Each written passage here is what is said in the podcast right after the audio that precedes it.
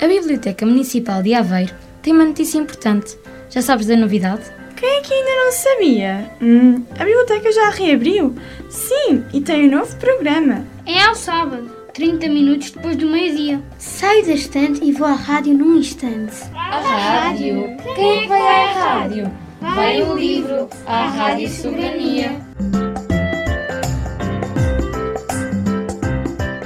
Olá, meninos e meninas. Estamos aqui de novo hoje para lermos Joana, Princesa de Portugal, sendo a autora Wanda Furtado Marques e a ilustradora Ana Mateus.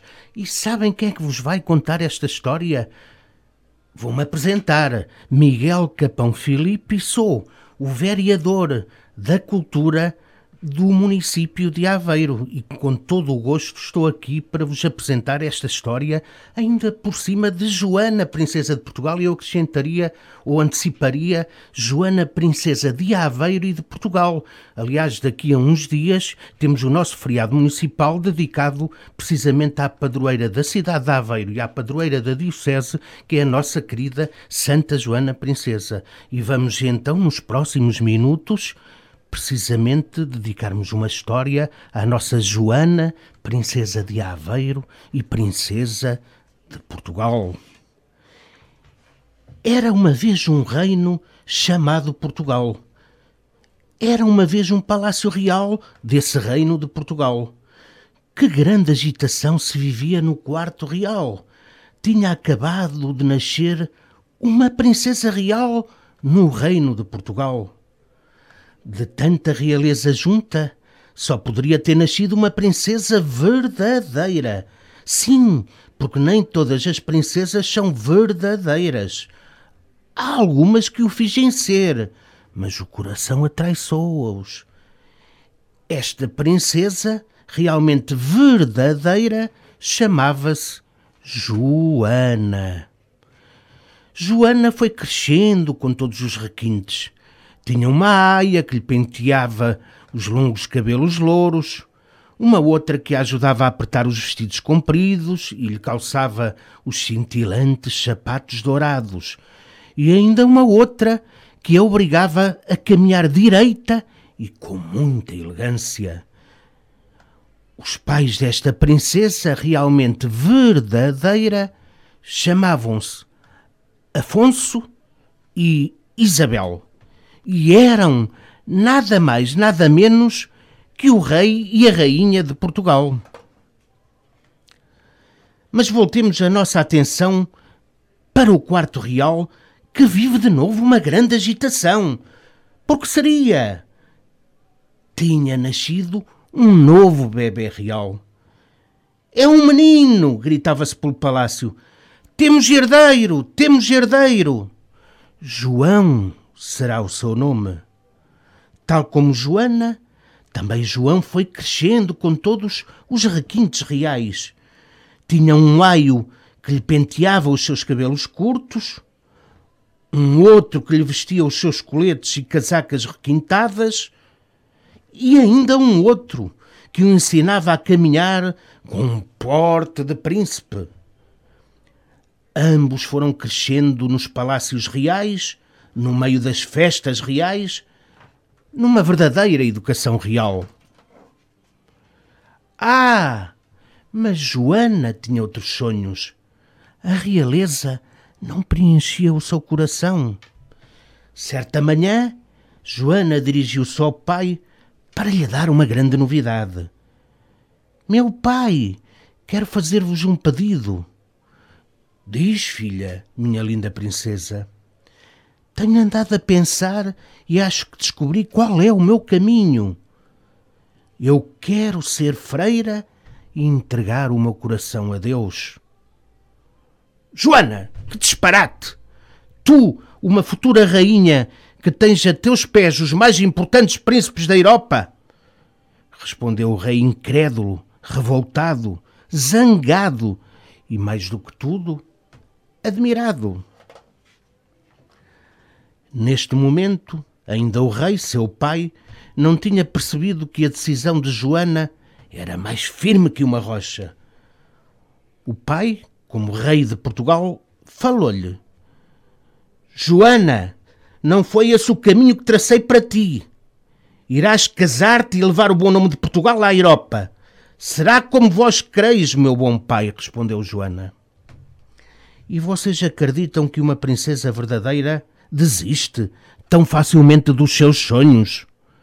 Aparentemente, Joana parecia ter respeitado as ordens do pai, mas o seu sonho permanecia à espera de uma nova oportunidade.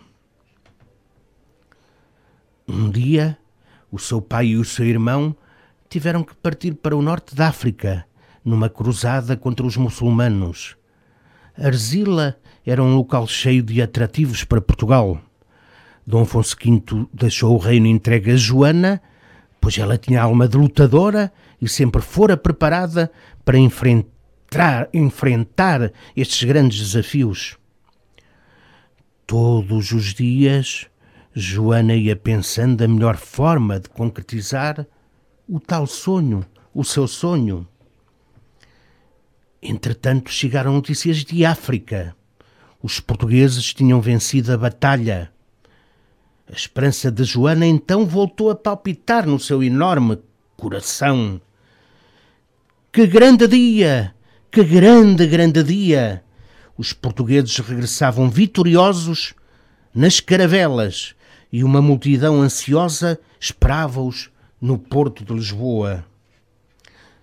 Joana, esplêndida, vestia um magnífico vestido verde, debruado a ouro, que salientava os seus olhos verdes, o seu cabelo louro, estava cuidadosamente entrançado, com umas finas pérolas. Estava esplêndida, brilhava como ouro. Quando o rei Afonso V e o irmão João chegaram à terra, os três abraçaram-se longamente. O rei fez um, um, pequeno discurso de vitória e Joana surpreendeu todos com as suas palavras firmes e decididas. Meu bom pai e meu irmão, Deus concedeu-vos esta vitória e eu, como sua serva, irei entregar-me a Ele. Distribuirei a sua palavra e bondade pelo reino de Portugal. Os dois ficaram tão pasmados que nem conseguiram articular uma só palavra. Nessa noite, e após tudo o que tinha acontecido, o rei e o futuro herdeiro João chegaram a uma conclusão. A Joana tem um dom espiritual ela cura os doentes, embala as crianças e compreende a, a sabedoria dos mais velhos, desabafou o rei. Os dois olharam um para o outro e sorriram. Que tolos tinham sido! Na manhã seguinte, chamaram Joana e disseram-lhe: Joana, aceitamos a tua decisão. Vamos acompanhar-te ao convento. A princesa perdeu a compostura e saltou de alegria, beijando o pai e o irmão efusivamente. Joana, embora por pouco tempo, viveu em vários conventos. São Dinis, em Odivelas, Santa Clara, em Coimbra. Mas era aqui em Aveiro, no humilde convento de Jesus, que Joana queria viver. Em Aveiro, aqui, sentia-se em paz. Estava sempre pronta para ajudar todos os que batiam à porta do convento, com a esperança de sentir o toque da princesa.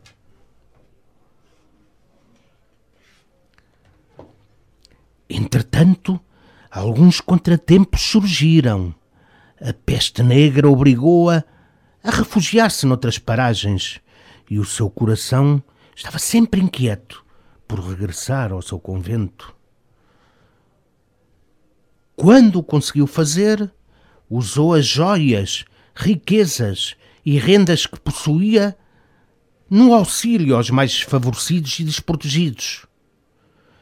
Pela sua bondade e dedicação, o povo passou a venerá-la como santa. O mais maravilhoso de tudo é que a bondade de Joana era tão contagiante que a própria natureza lhe quis prestar uma homenagem.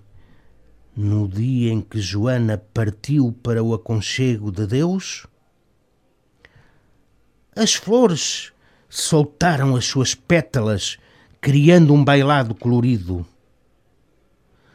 As árvores alongaram os seus ramos para a embalar.